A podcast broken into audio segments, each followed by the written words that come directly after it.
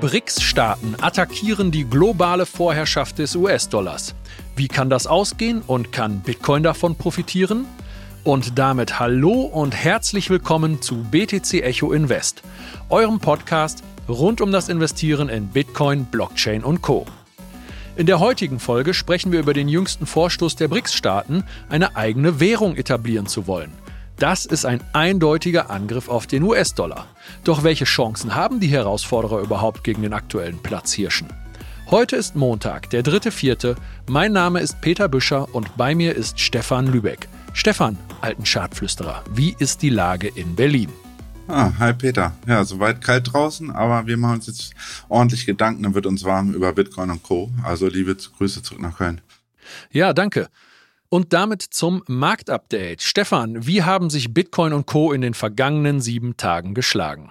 Ja, also bevor ich auf den Kryptosektor eingehe, zunächst mal ein paar Worte zum klassischen Markt. Also der Technologieindex Nasdaq ist ja auch immer wichtig als ja im Grunde genommen äquivalent oder als äh, ja, Leitindex im Bereich Technologiesektor hat per Definition ähm, den Weg zurück in den Bullenmarkt gefunden. Also seit. Ausbildung, ja, muss man mal be muss ist bemerkenswert. Also Seit Ausbildung des letzten Verlaufstiefs im Oktober äh, letzten Jahres hat der Nasdaq jetzt mehr als 20 Prozent im Wert zugelegt, aktuell rund 23, 24 Prozent.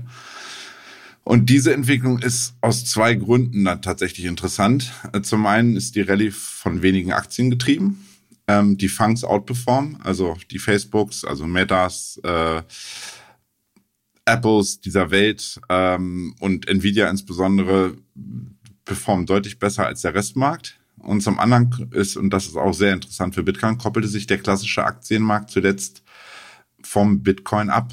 So, also der Bitcoin hat zwar jetzt in den letzten sieben Tagen schlechter performt, aber in den Monaten vorher war es so, dass äh, Bitcoin ganz klar outperformt hat. Ist ja bisher auch das stärkste Asset in 2023.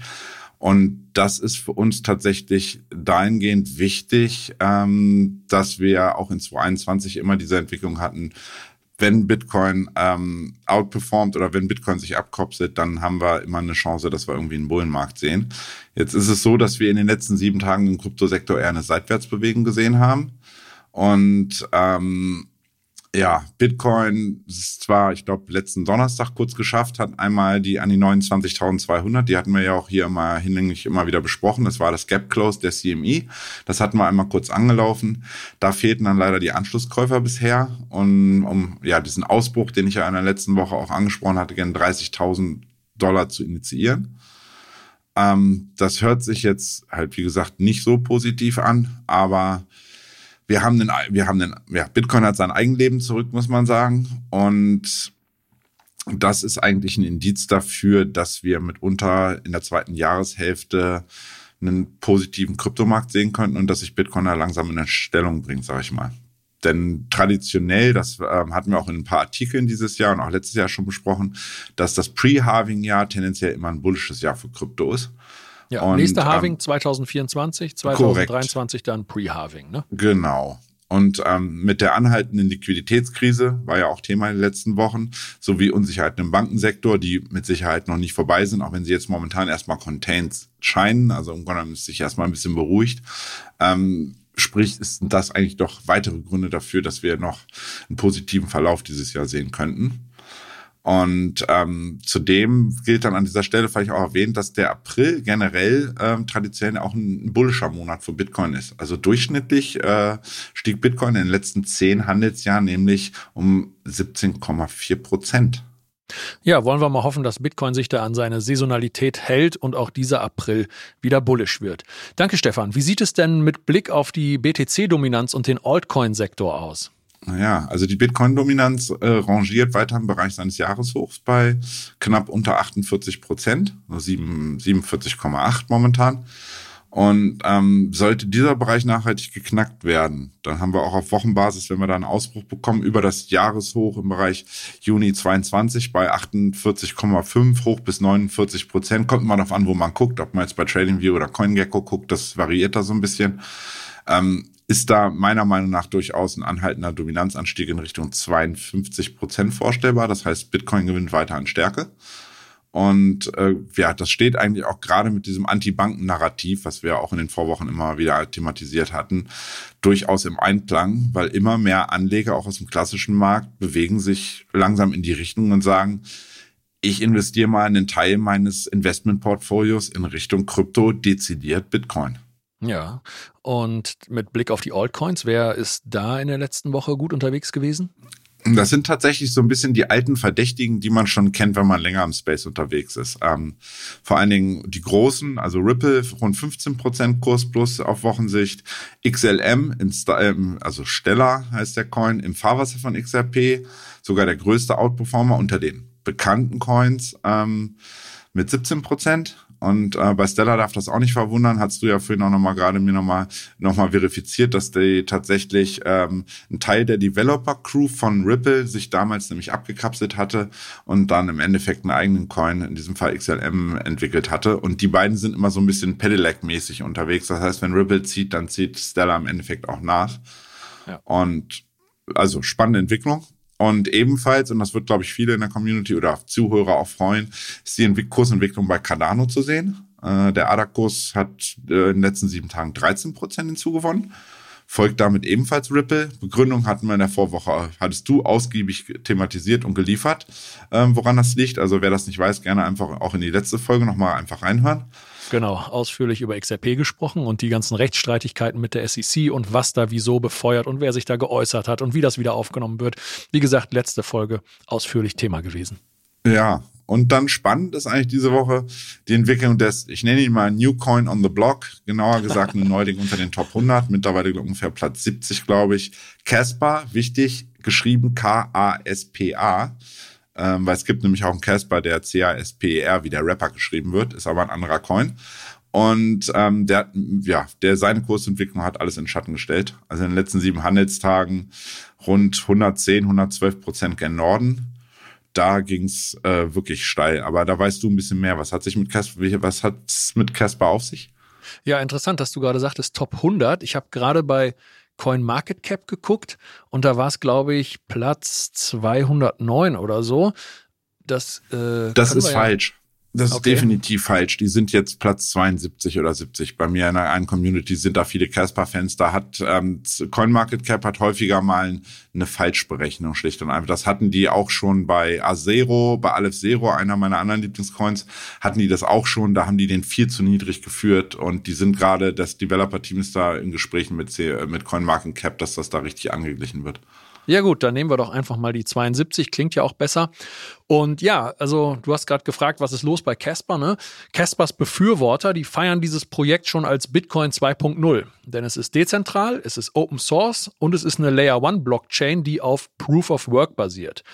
Gestartet ist Casper bereits im November 2021 und Ziel ist es, die Dezentralität von Bitcoin beizubehalten, aber die Skalierbarkeit zu verbessern. Die Entwickler sprechen von bis zu 400 möglichen Transaktionen pro Sekunde. Bitcoin im Vergleich dazu hat ja so ungefähr fünf bis sieben Transaktionen pro Sekunde. PayPal kommt auf knapp 200, die Kreditkarte Visa auf 1500 bis 2000 pro Sekunde und Solana circa 50.000. Ich erspare mir jetzt Solana-Witze an dieser Stelle. Ja, aber was macht jetzt Casper anders, um bis zu 80 mal schneller als Bitcoin zu sein?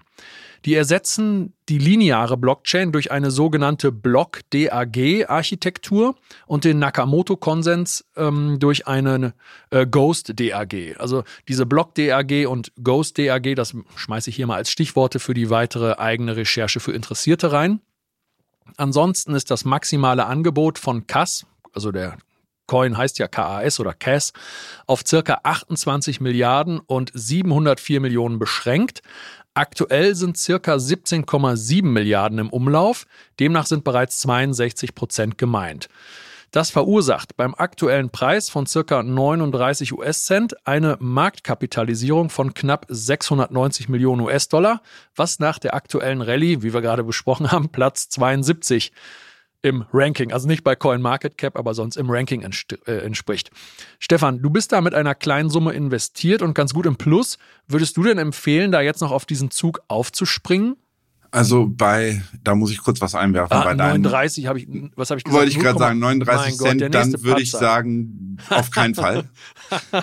wir stehen tatsächlich bei 3,9 Cent. Also rund 4 Cent sind wir jetzt aktuell einfach mal eine Null zu viel dran gehängt. Tut mir und leid. Dennoch sage ich unmittelbar eher nein. Das ist aber rein charttechnisch betrachtet. Also denn langsam muss man überlegen, das Ding hat eine rasante Bewegung hingelegt. Äh, Gibt es Leute, die aus im letzten Jahr beim Tiefpunkt gekauft haben, die haben jetzt ungefähr ihren, ähm, ihre Einlage verhundertfacht. Und ähm, ja, auch dieses Jahr ist das Ding mass äh, massiv gen Norden gestiegen. Und es braucht natürlich jetzt bei einer Bewertung von, ähm, was hast du gesagt, 690 Millionen US-Dollar braucht es natürlich jetzt, um eine neue Verdopplung auf 18 hinzulegen, braucht es natürlich nochmal mittlerweile ordentlich Kapital, dass das Ding hoch, ja, umgenommen, eine, so eine steile Entwicklung weitergeht. So, ähm, daher habe ich auch einen Teil meiner Gewinne in den letzten Tagen ein bisschen real, realisiert. Die 4 Cent ist, wie gesagt, eine wichtige charttechnische Hürde, die ich ableiten konnte aus den Fibonacci Extensions. Und man weiß ja, von Gewinnen ist bisher noch niemand arm geworden. Ähm, also wenn jemand sich dafür interessiert und da investieren möchte, ist meine persönliche Meinung, no financial advice an dieser Stelle wie immer. Ja, gesagt, der Disclaimer kommt ähm, gleich noch. Ja, aber eher Rücksetzer abwarten, bevor man da einen Einstieg wagt. Weil man sollte in absolute Stärke, in Hochs nicht unbedingt reinkaufen. Es sagt einfach, die Statistik sagt, dass das nicht gerne mal nicht optimal ist. Und ähm, allerdings muss man sagen, muss man, oder ein Pro für ein perspektivisches Investment. Ähm, und warum es noch höher laufen könnte, ist, ähm, dass neben dem Hype, der da gerade entsteht, ähm, vor Dingen darin zu sehen, dass relativ bisher, also dass der bisher nur auf relativ unbekannten ähm, zentralen Exchanges gehandelt wird. Man kann den, also auch einfach gesagt, komplett nicht dezentral handeln. Den werdet ihr nicht auf Uniswap oder Co. nirgends finden.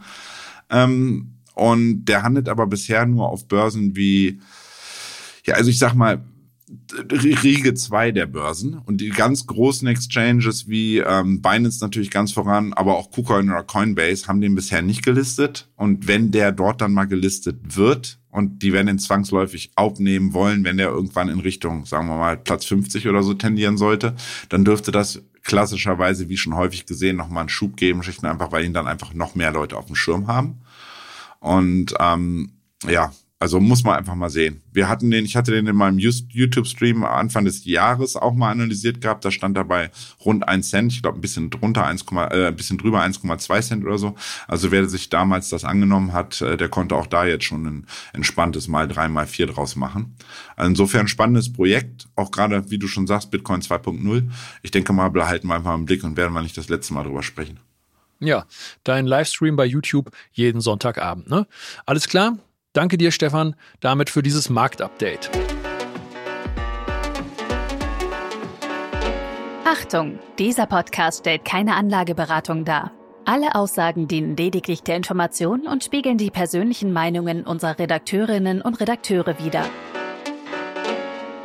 Und damit zu unserem heutigen Hauptthema. Die BRICS-Staaten. Das sind Brasilien, Russland, Indien, China und Südafrika, die fahren eine Attacke auf die globale Dominanz des US-Dollars. Der stellvertretende Vorsitzende der Staatsduma der Föderationsversammlung der Russischen Föderation, Alexander Babakov, der hat am Donnerstag bei einem russisch-indischen Forum in Neu-Delhi gesagt, dass die BRICS-Allianz daran arbeitet, eine eigene Währung zu kreieren und dazu bei ihrem nächsten Treffen im August in Südafrika ihre weiteren Ideen bekannt geben wird. Im Prinzip geht es da um etwas ganz harmlos und natürlich klingendes, nämlich, dass diese Staaten Geschäfte untereinander in ihren eigenen Währungen ohne Umweg über den US-Dollar abwickeln. Aber das hat ordentlich Konfliktpotenzial. Wieso und warum, darüber werden wir im Verlauf dieses Podcasts sprechen. Vorab aber erst einmal die Dollardominanz zur Einordnung. Zurzeit werden ca. 80 Prozent des weltweiten Handels in US-Dollar abgewickelt. Um das reibungslos gewährleisten zu können, beträgt der Dollaranteil an globalen Währungsreserven knapp 60 Prozent. Also die Staaten haben sich mit Dollar eingedeckt, denn wenn sie jetzt was haben wollen, nehmen wir an, Deutschland möchte irgendwo was von Saudi-Arabien kaufen, das wird in Dollar gehandelt, dann brauchen sie sofort Dollar und dann möchte man das nicht noch erst irgendwo anfragen, sondern man hat immer ein bisschen was, zu, ein bisschen was, eine ganze Menge auf Seite liegen, sage ich mal so. Da, also 60 Prozent US-Dollar an den globalen Währungsreserven. Danach kommt der Euro mit fast 20 Prozent und bereits der Drittplatzierte, der japanische Yen, hat nur noch 5,3 Prozent Anteil. Also da sieht man, wie gewaltig da halt auch an den Währungsreserven der Anteil des US-Dollars ist. Stefan, was bedeutet es denn jetzt für die Länder dieser Welt und insbesondere Entwicklungsländer in den letzten Jahren, wenn sie ihre internationalen Geschäfte in US-Dollar abwickeln mussten und auch weiter müssen? Also zuerst mal muss man, denke ich mal, sagen, dass auf absehbare Zeit wird der US-Dollar das globale Währungssystem weiterhin dominieren.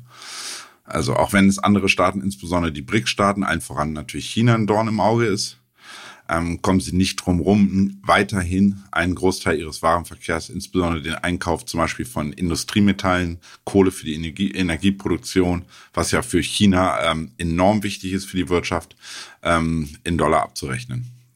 Man muss dazu wissen, die überwiegende Mehrheit gerade von den Importen in China kommen, ähm, insbesondere was zum Beispiel Kupfer angeht, als dem Industriemetall schlechthin aus Australien. Und Australien wird seine Exporte bis auf weiteres definitiv in Dollar abrechnen wollen und müssen, da sie schlicht und einfach auf den militärischen Schutz durch die USA angewiesen sind und traditionell sehr enge Verbindungen pflegen. Ja, die sind da im Pazifik doch in, ja, nicht in unmittelbarer Nachbarschaft zu China, aber ja, vielleicht ist denen das schon manchmal ein bisschen zu nah. Und die sind da in Schlagdistanz, sagen wir mal. Also das, äh, wir wollen jetzt ja auch nicht irgendwie einen Militär, Militär-Podcast draus machen, aber das ist auf jeden Fall so, dass die dann sagen, wir bleiben da unter dem Schutzschirm der Amerikaner. Ähm, ein weiteres Beispiel ist dann vor allen Dingen auch der Ölmarkt. Ölmarkt enorm riesig, enorm wichtig für die weltweiten Industrien.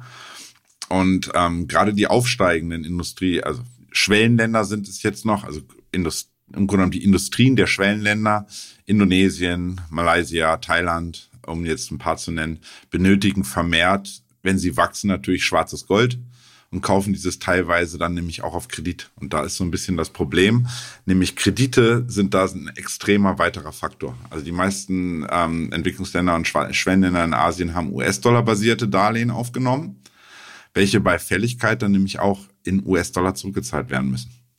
Daher halten viele Länder, hattest du ja schon angesprochen, große Währungsreserven in US-Dollar. Und problematisch wird es dann nämlich für diese Länder, wenn sie keine US-Dollar vorhalten und diese dann mit ihren oft viel schwächeren Währungen einkaufen müssen, um die Verbindlichkeiten sowie den allgemeinen Handel in Dollar dann nämlich abzuwickeln. Und jetzt hatten wir das ja in den letzten zwei Jahren nach, nach der Corona-Krise, äh, in der Pandemiezeit, der US-Dollar enorm aufgewertet hat gegen gerade, also wir haben das beim Euro ja auch gesehen, da war der Euro ja unter die, unter die Parität von 1 zu 1 gefallen. Aktuell stehen wir wieder bei 1,08. Aber bei den ähm, Währungen der dieser lokalen ähm, Schwellen- und Entwicklungsländer war das noch viel extremer. Also die da der Wertverlust war derart extrem bei den lokalen Währungen, dass wenn die dann im Endeffekt keine Dollarreserven hatten und die dann kaufen mussten, haben die zusätzlich zu den Zinsen auf die Kredite, die sie zahlen mussten, noch zusätzlich dieses Währungsrisiko gehabt. Und äh, ja, das ist da mehrheitlich, ja, hat das viele Länder an den, an den, ja, an den Rand des äh, Zusammenbruchs mehr oder weniger, muss man fast sagen, geführt. Insofern sieht man, die Dominanz von des Dollars ist äh, weiterhin massiv. Ja, der US-Dollar hat in den letzten 22 Jahren dennoch langsam 12 Prozent an den internationalen Währungsreserven eingebüßt. Das ist an und für sich nichts Dramatisches. Das könnte sich jetzt allerdings ein bisschen mit dem BRICS-Vorstoß beschleunigen. Und die aktuellen Entwicklungen, die umfassen sogar nicht nur die BRICS-Staaten. In den letzten zwei Wochen hat es da ein paar bemerkenswerte Neuerungen gegeben, Stefan. Was ist denn da passiert? Ja, also ähm, China nimmt, äh, wie schon kurz angerissen, zunehmend den Versuch, seinen Handel bilateral ohne den Dollar abzuwickeln und ihn durch den eigenen Yuan zu substituieren. Beispielsweise plant China zukünftige Ölkäufe mit Saudi-Arabien und Russland direkt in Yuan zu bezahlen. Ähm, und durch die massiven Sanktionen der USA gegen Russland überlegt Russland sogar den Yuan zukünftig als primäre Währungsreserve einzuführen. Und ähm, ist halt auch, dürfte oder ist für die mittlerweile der wichtigste Währungspartner ist klar, China braucht die ganzen Metalle und seltenen Erden und also sämtliches, was, was äh, Russland halt in Hülle und Fülle hat, unter anderem auch Gas und äh, Öl. Und da wendet sich auch traditionell ja gesehen, dieses kommunistische Geschichte, ähm, dann natürlich mit, dem, mit den Chinesen an. Und ähm, weiter interessant ist tatsächlich dieses BRICS-Konglomerat, das nämlich auch Brasilien als weiteres wichtiges Land des äh, BRICS-Wirtschaftsraums ähm, mit China nun eine Vereinbarung getroffen hat, den bilateralen Handel in Yuan abzurechnen. So, und da denkt man, okay, dann sind das halt die BRIC-Staaten. Tatsächlich geht es jetzt schon einen Schritt weiter, dass sogar ja Frankreich, äh, genauer gesagt der französische Ölmulti Total, äh, unlängst eine erste LNG, also eine Flüssiggaslieferung an China in Yuan abgewickelt hat. So, das ist so, da sieht man, es gibt auf jeden Fall eine Tendenz hin, sich China so ein bisschen zu fügen, um zu sagen, hier, ihr wollt es abwickeln, wir wollen mit euch Handel treiben, wenn ihr nur in Yuan, dann nehmen wir das notfalls. So, und die Entwicklung geht nun mal, geht somit in Richtung, wie du schon angesprochen hast, einer geringeren Abhängigkeit vom US-Dollar. Jedoch wird es zumindest mal noch sehr lange dauern, meiner Meinung nach, bis der US-Dollar als Weltleitwährung abgelöst werden könnte. Denn die USA ist da nicht ganz untätig. Ähm, da sieht man auch im Hintergrund, was die geopolitischen Ausrichtungen da angeht. Zumindest ähm, zum Beispiel ist jetzt Afrika da zu nennen. Ähm, die USA haben gemerkt, dass sie den, den ja, sehr bevölkerungsreichen Kontinent ähm, zu lange den Chinesen und Russen überlassen hat und ähm, da ist jetzt ein eindeutiger ähm, ja, Richtungswechsel zu sehen, dass die US-Regierung ihr Engagement auf dem schwarzen Kontinent massiv ausweiten will. Also sprich, die wollen sich da jetzt auch breit machen, um einfach auch sicherzustellen, dass weiterhin ja nicht nur die Hoheit da besteht, sondern auch einfach viel weiter in US-Dollar abgerechnet wird, weil auch Länder wie Nigeria haben riesige Ölvorkommen und da muss man dann ein Stück weit dann ähm, absichern, dass der US-Dollar seinen ja seinen Platz als Weltleitwährung ein Stück weit behält. Ne? Ja, damit hast du jetzt auch den Ölmarkt angesprochen. Gucken wir deshalb einmal auf den Petrodollar. Im Prinzip wird fast alles Öl dieser Welt in US-Dollar gehandelt und das sind 90 Millionen Barrel pro Tag. Ein Barrel kostet aktuell circa 80 US-Dollar. Also es gibt verschiedene Sorten, aber ich glaube, Stefan, wir können mal so Pi mal Daumen 80 US-Dollar pro Barrel ansetzen. 90 Millionen pro Tag. Das verursacht dann eine tägliche Dollarnachfrage in Höhe von 7,2 Milliarden. Das ist eine unfassbare Summe jeden Tag. Und gucken wir einmal auf den Ölverbrauch der gerade angesprochenen BRICS-Länder, der sogenannten Dollar-Herausforderer, wie ich sie einfach mal nennen möchte. China zum Beispiel verbrauchte 2021 in etwa 15,4 Millionen Barrel pro Tag. Das sind 17 Prozent der globalen Menge. Indien kommt auf 4,8 Millionen Barrel, also nochmal 5 Prozent. Russland kommt auf 3,7 Millionen Barrel, das entspricht circa 4 Prozent. Die drei alleine kommen also auf 26 Prozent des täglichen Ölverbrauchs. Was passiert jetzt mit dem US-Dollar, wenn die tägliche Nachfrage um ein Viertel, also 26 Prozent, ich sage jetzt einfach mal ein Viertel, um ein Viertel zurückgeht? Und wie wahrscheinlich ist es, dass alle die, die gerade, die Länder, die gerade genannt wurden, ihren Durst nach Öl auch in einer anderen Währung als dem US-Dollar werden stillen können? Das ist eine sehr gute Frage, Peter. Ähm, unabhängig von den Bestrebungen Chinas, die Dominanz zu unterminieren des US-Dollars, dürfte dieser Prozess, sollte er gelingen, mitunter Jahre, wenn nicht sogar Jahrzehnte dauern. Ähm, zudem wird sich dann auch, wir, wir beschäftigen uns jetzt so ein bisschen mit dem Yuan, wir müssen als Europäer ja auch ein bisschen gucken, was bedeutet das für uns in Europa? Und stellt sich die Frage, welcher Anteil des Kuchens dann im Endeffekt auf den Euro übergehen wird. Ähm, so die USA, wie bereits zum Beispiel äh, Afrika angerissen wird, dies natürlich ja, verhindern wollen oder herauszögern wollen. Deswegen sage ich aktuell, der Ausgang ist ungewiss. Prinzipiell ist aber auch eine Ablösung von dieser reinen Monopolstellung der USA meiner Meinung nach sogar zu begrüßen. Auch ähm, für uns wäre es gut, wenn der Handelsanteil des Euro am weltweiten Handelsvolumen zunehmen würde. Und ähm, dezidiert jetzt auf den Handel mit Öl bezogen ist vermuten, dass solange äh, die OPEC der Zusammenschluss der ölfördernden Länder in der Welt, ähm, ihr Öl in Dollar abrechnen, ich sage mal in Klammern muss, ähm, dürfte die Entwicklung weg vom Dollar, ähm, wenn nur langsam vorangehen. Also das ist eine, eine spannende Geschichte, die China da jetzt angestoßen hat und über die BRICS auch gerade Bezug auf, dass sie jetzt eine eigene Währung dort anführen, forcieren wollen. Das wird mit Sicherheit dann im Kuchen knapsen, aber ähm, es sind halt nicht nur die diese ja fünf Länder, sondern äh, Südafrika ist da ja auch noch mit drin. Sondern es ist tatsächlich, muss man das global denken. Und da gibt's auch teilweise langfristige Lieferverträge, die dann über Jahre gehen und nicht einfach irgendwie die nächsten sechs Monate. Und das ist dann ja immer alles in Dollar. Also ich denke mal, es wird die Kartoffel, wie sagt man das? Es wird, ähm, es wird, das Essen wird gerade ein bisschen heißer gekocht, als es gegessen wird. Insofern müssen wir einfach mal, wir, ich denke mal, wir beobachten einfach mal genauer. Aber die Tendenz ist, ist durchaus bemerkenswert. Ja. Ein netter Artikel noch zum Petrodollar, den findet man auf Wikipedia. Da heißt es, Zitat, um einer tatsächlichen oder empfundenen Abhängigkeit von den USA auszuweichen, aber auch um die Währung der USA in ihrer Bedeutung und ihrem Wert zu mindern, haben einige Länder eine Abkehr vom US-Dollar und einen Wechsel zum Euro in der Vergangenheit vorgenommen, zum Beispiel Syrien.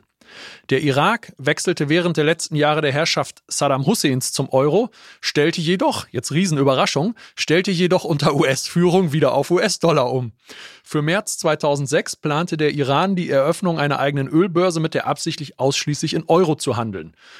Zitat Ende. In einer früheren Variante, wenn man auf der Wayback-Maschinen guckt, ist auch noch Venezuela zu, le äh, zu lesen, zu sehen, die da eine Ankündigung haben, ihr Öl nicht mehr in US-Dollar zu handeln.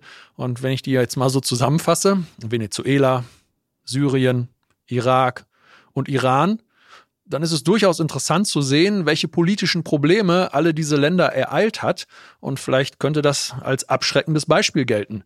Und um genug Abschreckungspotenzial zu haben, haben die USA ihr jährliches Militärbudget für 2024 das erste Mal in die Nähe der eine Billion US-Dollar gebracht. In US-Zahlen wird da immer von Trillion gesprochen. Also die haben ja Million, Billion, Trillion.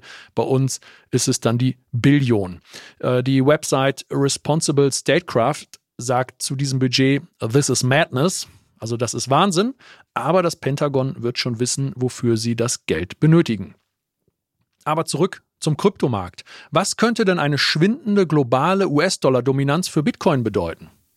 Man muss dazu wissen, diese eine Billion, damit man mal eine Vorstellung hat, das ist, das ist der komplette Bundeshaushalt von Deutschland. Der bewegt sich auch in dem Bereich einer Billion für komplett alles, was bezahlt wird. Und wir reden da nur vom Militär, damit man einfach mal eine Vorstellung hat, was, was das für ein Wert ist überhaupt. Ja, spannend. Danke für den Einwurf. Ja, das muss ich mal gerade, weil man das selber sich manchmal vergegenwärtigen muss. Ähm, bezüglich, was bedeutet das für Bitcoin und die US-Dollar-Dominanz? Ähm, da zitiere ich mal den Gründer von Binance. Äh, ich nenne ihn CZ, weil es immer schwer ist für mich auszusprechen. Ich mache es wahrscheinlich jedes Mal oder jedes zweite Mal falsch. Ähm, der hat gesagt, für den Kryptomarkt wäre es nur begrüßenswert, wenn der Anteil des Handelsvolumens von Bitcoin gegenüber ähm, dem US-Dollar abnehmen würde und substituiert gegen würde, auch gegen oder parallel auch vermehrt auf andere Währungen wie den Euro, hat er tatsächlich erwähnt, und auch weitere äh, Währungen umschwenken würde.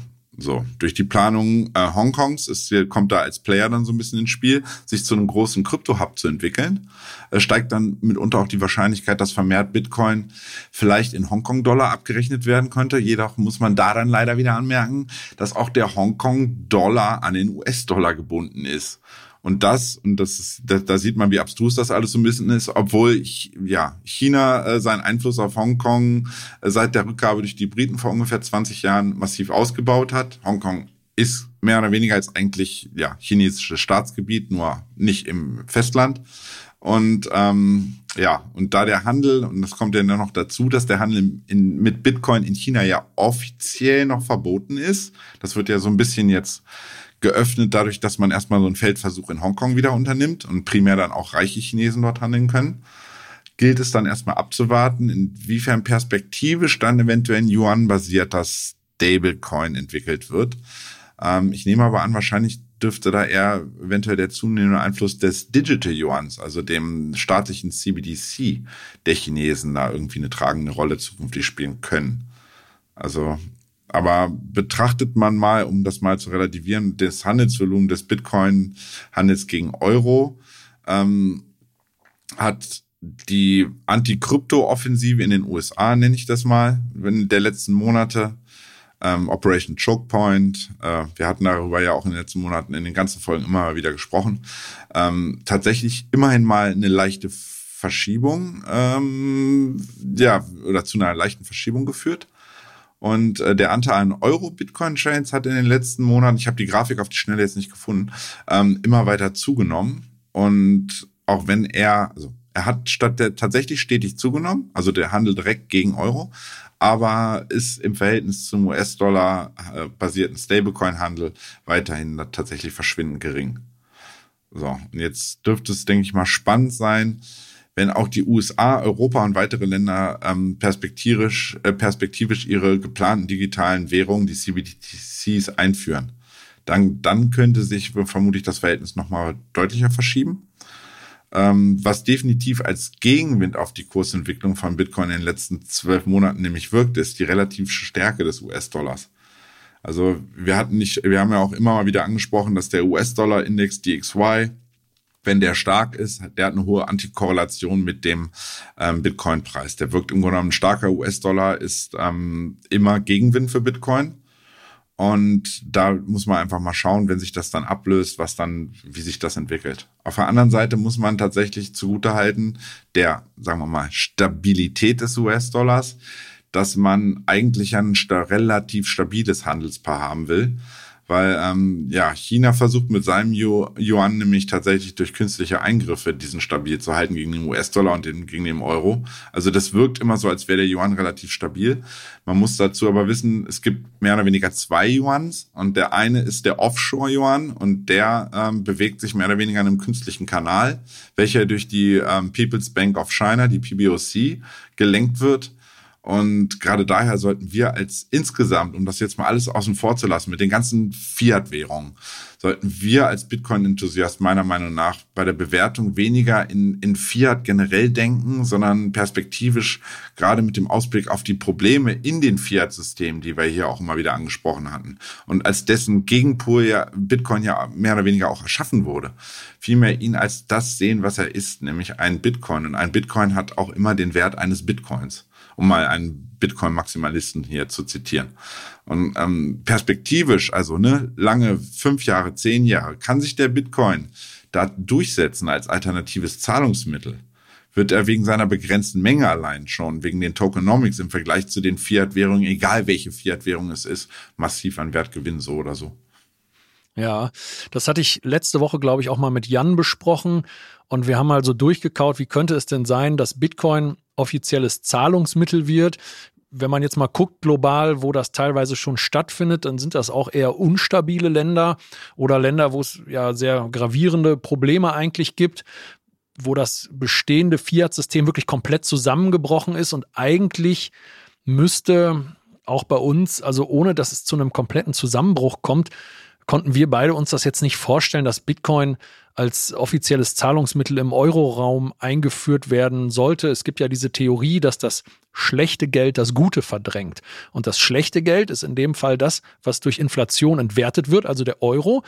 Und das gibt man halt aus. Denn ich möchte ja jetzt, wenn ich jetzt einen Euro habe, dann ist der in einem Jahr 10% weniger wert. Deshalb gebe ich den jetzt aus. Wenn ich jetzt einen Bitcoin habe oder 0,0 noch was Bitcoin, dann gebe ich das nicht aus, weil ich gehe davon aus, dass es in einem Jahr mehr wert ist. Und deshalb verdrängt dieses schlechte inflationäre Geld das Gute. Denn das Schlechte wird dann in den Markt gegeben, in den Markt gespült und das Gute wird quasi aus dem Markt entzogen. Also insofern wirkt das ja eigentlich nochmal einer Bitcoin-Adaption entgegen und wenn man da jetzt nicht irgendwie ein ganz krasses Schockereignis auf dem europäischen Währungsmarkt hat, dann haben, waren wir beide irgendwie so der Meinung, ha, schwierig eher. Und diese Schockereignisse, wenn man mal guckt, wann gab es in Deutschland Währungsreform, jetzt mal abgesehen vom Wechsel D-Mark-Euro, dann waren das eigentlich immer alles sehr unschöne Zeiten. Und das wäre dann eigentlich gefühlt auch schon wieder eher so ein Pyrrhus-Sieg, wenn man durch so eine Katastrophe dann eigentlich an, an Bitcoin als offizielles Zahlungsmittel rankommen müsste. Vielleicht kriegen wir da irgendwie noch eine friedliche Transition. Äh, das wäre uns ja eigentlich eher zu wünschen. Gut. Aber damit genug philosophiert. Was sagt denn der Ausblick auf die ganz konkreten Termine der nächsten Woche? Ähm, in der, ja, in der letzten Woche, äh, Handelswoche vor Ostern. Wir haben ja nächste Woche jetzt am Freitag schon Karfreitag und dann Woche drauf Ostermontag. Ähm, da werden am jetzt heute und Mittwoch, also in, ja, in einer sind in einer anderthalb Stunden und äh, dann am Mittwoch nochmal um 16 Uhr neue Zahlen zu den Einkaufsmanager-Indizes in den USA veröffentlicht. Insbesondere die Daten im Dienstleistungssektor am Mittwoch dürften die Anleger genau im Blick haben. Da ist der Bericht, äh, der Bereich Dienstleistungen zeigte sich ja zuletzt weiterhin resilient. Also während der Immobiliensektor und das verarbeitende Gewerbe in den USA schwächelten in den letzten ja, sechs Monaten, kann, oder kann man schon fast sagen, ähm, war hier bislang keine ja, rezensiven Tendenzen irgendwie ersichtlich. Und es geht ja mal darum, schlittert die USA in die Rezession? Ja, nein, vielleicht. Also es bleibt spannend, ob sich hier nun auch erste Schwächeanzeichen zeigen könnten.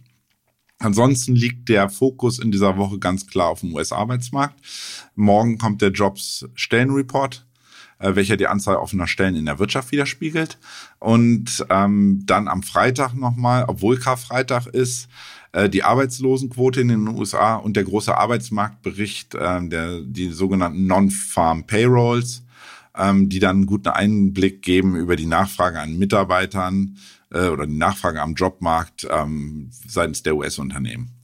So, und ähm, zuletzt war dann die Arbeitslosenquote ist da immer so ein wichtiger, wichtiger Wert auch für die FED, also für die US-Notenbank, weil der war nämlich zuletzt trotz ähm, vieler geschaffen, neu geschaffener Stellen ähm, dennoch um 0,2 Prozent gestiegen auf 3,6 die Arbeitslosenquote. Und ähm, ja, insbesondere Investoren werden dann genau schauen, ob sich diese negative Tendenz verfestigt. Denn der Fed-Chef Paul hatte schon in den vergangenen Fed-Pressekonferenzen davor gewarnt, dass ich die USA durchaus oder darauf einstellen müsse, dass die Quote, die Arbeitslosenquote auf bis zu fünf Prozent ansteigen könnte, sollte die USA in eine nachhaltige Rezession rutschen. So, und da die US-Börsen tatsächlich aber ähnlich wie bei uns ähm, am Freitag wegen, wegen Karfreitag geschlossen haben, ähm, werden die Zahlen zwar veröffentlicht und es ist nur der Future-Markt offen, das heißt, Aktien werden am Freitag auch in den USA nicht gehandelt, ist mit einer Reaktion tatsächlich am Ostermontag zu rechnen, denn da haben die US-Börsen im Gegensatz zum deutschen Aktienmarkt äh, regulär geöffnet. Ja, und was könnte das dann für den Kryptomarkt bedeuten?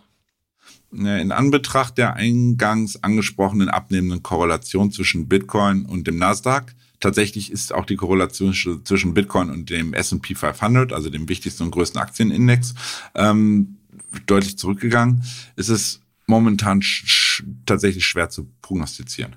Also gerade ob sich Bitcoin wie ein Fels in der Brandung da halten kann, ähm, so, sollten die US-Indizes äh, wegen schlechter Wirtschaftsdaten stärker konsolidieren, gilt es tatsächlich abzuwarten. Also es, es wäre jetzt ein Raten ins Blaue, wenn ich sagen würde, das passiert dann. Ich, ich kann aktuell nur festhalten, wir sind, wir stehen stabil in dem Bereich. Also alles, auch die Rücksätze am Wochenende, in der letzten Woche wurden immer wieder gekauft. Und das sehen wir auch gleich bei unserer Kurswette. Da haben wir beide nicht gewonnen, weil wir genau der Kurs in der Mitte lag. Insofern, ähm, Bitcoin hat sich stabil seitwärts gehalten, nennen wir es einfach mal so. Ja, gut. Kein Raten ins Blaue sind die Kursziele. Gib uns die doch bitte einmal für Bitcoin durch. Ja, also habt ihr mitbekommen, Bitcoin rangierte weiter seitwärts. Äh, unten waren die Bullen immer zur Stelle, habe ich ja gerade schon gesagt. Aber oben ist auch der Deckel drauf. Das heißt, ähm, Range oder Seitwärtsspanne unverändert 26.500 unten, 29.000 Pi mal Daumen plus 100, 200 Dollar oben. Und ne, erst, erst eine Auflösung von dieser Range dürfte uns da wirklich Gewissheit bringen. Ähm, gelingt der Käuferseite ein dynamischer Ausbruch über das Jahreshoch bei 29.200 und das am besten so per vier Stunden Schluss, optimalerweise sogar per Tagesschlusskurs. Dürfte Bitcoin schnell bis an die psychologische 30.000 marschieren. Und nehmen wir die, oder können die auch zurückerobern. Dann dürfte oberhalb dann relativ zeitnah ähm, tatsächlich der Bereich 31.300 bis 31.800 ungefähr das nächste Ziel sein. Maximales Kursziel ist unverändert ähm, oder sehe ich bei 32.500er Bereich, dem hoch aus dem Mai 2022. Ähm, in Anbetracht, dass wir jetzt aber diese Woche eher eine ruhige Woche haben dürfen. Man muss auch dazu wissen, in den USA ist das Handelsvolumen in dem in der Woche vor Ostern immer relativ gering. Die wichtigen institutionellen sind schon irgendwo Skifahren oder auf den Hamptons oder wo auch immer. Die machen dann eine Pause, weil da auch Schulferien sind. Insofern rechne ich nicht damit, dass wir diesen Bereich, gerade diese 32.500 in dieser Woche schon anlaufen können. Ja. Und welche Chartmarken sind auf der Unterseite relevant? Ja, eigentlich wie erwähnt, in der Vorwoche 27.000 ist erstmal das Level to watch. Und ähm, gehen wir da drunter und geben dann auch diese 26.500 auf, also machen im Verhältnis zu den letzten zwei Wochen ein neues Tief. Dann, ähm, und das auch wieder per Tagesschluss, weil dann sieht man, da ist wirklich nachhaltig was drin. Ähm, dürfte die Korrektur zunächst in Richtung 25.300 gehen. Ähm, maximal kann ich mir aktuell wirklich nur einen, Rücksetzer bis so ein Abgreifen der Liquidität dort und der Stop-Loss ist, um die zu ziehen, vom, von, von dem Ausbruch über 25.300 bei 24.000. Das ist so das maximale Korrekturpotenzial auf der Unterseite. Okay, danke dir für diese Zahlen. Und bevor wir wieder auf die Kurse für nächste Woche wetten, noch der Hinweis, dass unser BTC Echo Magazin für April draußen ist. Darin, und du hast ja vorhin schon die Anti-Krypto-Offensive der USA angesprochen, darin haben wir die spannende Titelstory Platz der Traum, USA auf Feldzug gegen Krypto. Des Weiteren haben wir ein Interview mit dem Zeitfeuilletonisten Ioma Mangold, der zum Bitcoiner geworden ist und dazu ein Buch veröffentlicht hat sowie eine Anleitung zum Erstellen von NFTs auf der Bitcoin-Blockchain und viele weitere spannende Themen mehr. Schaut da gerne mal rein auf unserer Webseite.